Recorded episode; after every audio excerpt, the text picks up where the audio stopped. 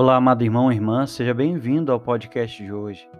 O evangelho que vamos meditar se encontra em Lucas, capítulo 9, dos versículos 46 ao 50. Os discípulos estavam discutindo quem era o mais importante. Eles não entenderam a mensagem de Jesus. Na verdade, eles não entenderam nada.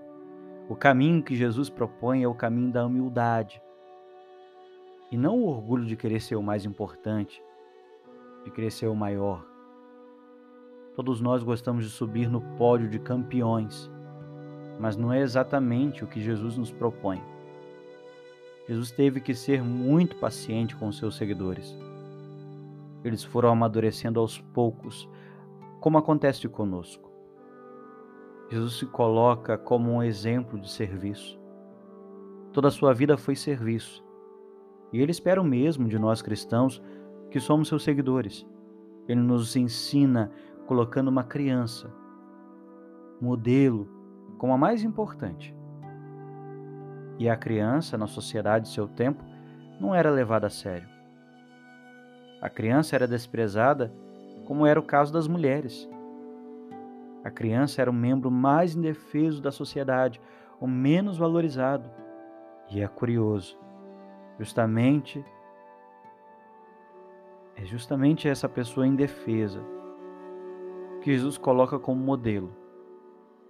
Indica-nos assim o caminho da infância espiritual, o caminho da pequenez, o caminho da humildade. Mas há outro episódio. O apóstolo João tem ciúmes de quem expulsa demônios em nome de Jesus. Mas Jesus o corrige e lhe diz: Não os impeça, porque quem não é contra você é por você.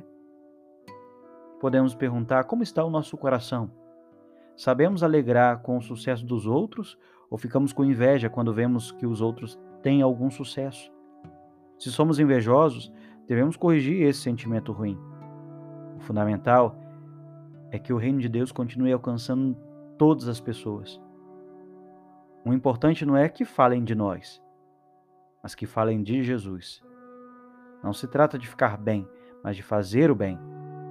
Também os outros, aqueles que não são nossos, podem nos ensinar.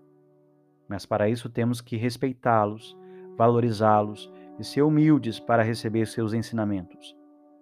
Se procuramos os primeiros lugares e sentimos inveja de quem faz o bem, é sinal de que ainda temos muito a crescer e amadurecer.